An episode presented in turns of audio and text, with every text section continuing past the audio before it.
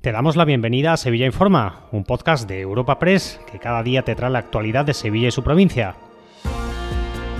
Estas son las noticias más relevantes de nuestra agencia en el día de hoy. Comenzamos un nuevo episodio de Sevilla Informa, el de este jueves 28 de diciembre, con las 13 personas detenidas tras destaparse un fraude a la seguridad social que supera los 3 millones de euros. En el plano de sucesos, la Guardia Civil ha detenido a dos personas por robar 50.000 euros en efectivo del interior de una vivienda en Mairena del Aljarafe.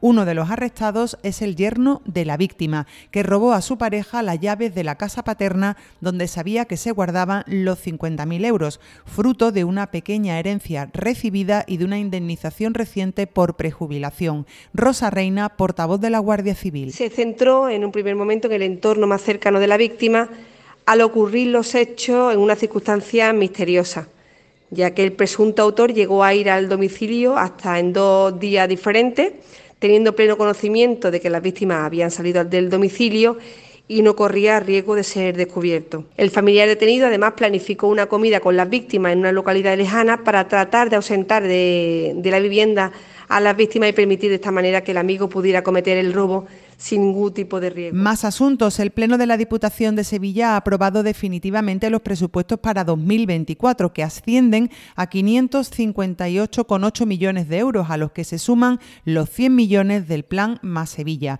Los votos del PSOE y de Con Andalucía han sacado adelante las primeras cuentas del equipo de gobierno de Javier Fernández, que ha puesto el acento en la grandísima oportunidad que significa para la provincia contar con presupuestos para el próximo ejercicio.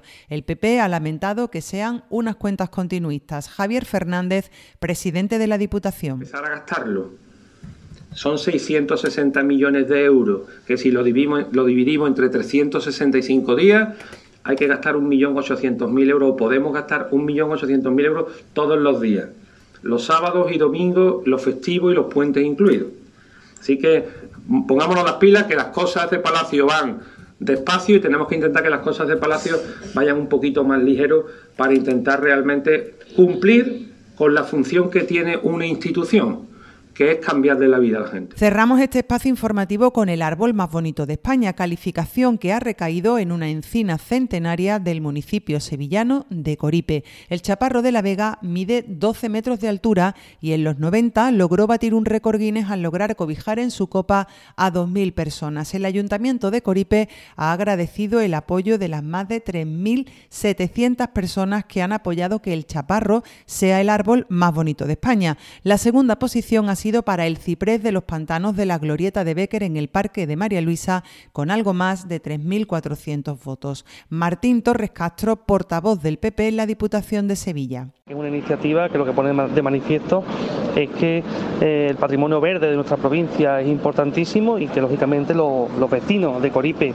con su ayuntamiento al frente, con el alcalde popular José, pues están cuidándolo y poniéndolo en valor. Nos despedimos con un dato sobre la huelga convocada en la empresa que gestiona las tiendas de Cortefiel y Springfield. El seguimiento del paro ha sido del 100% según los sindicatos. Te recordamos que puedes suscribirte y descubrir el resto de episodios de este podcast en nuestra página entrando en europapress.es barra podcast o a través de las principales plataformas de podcasting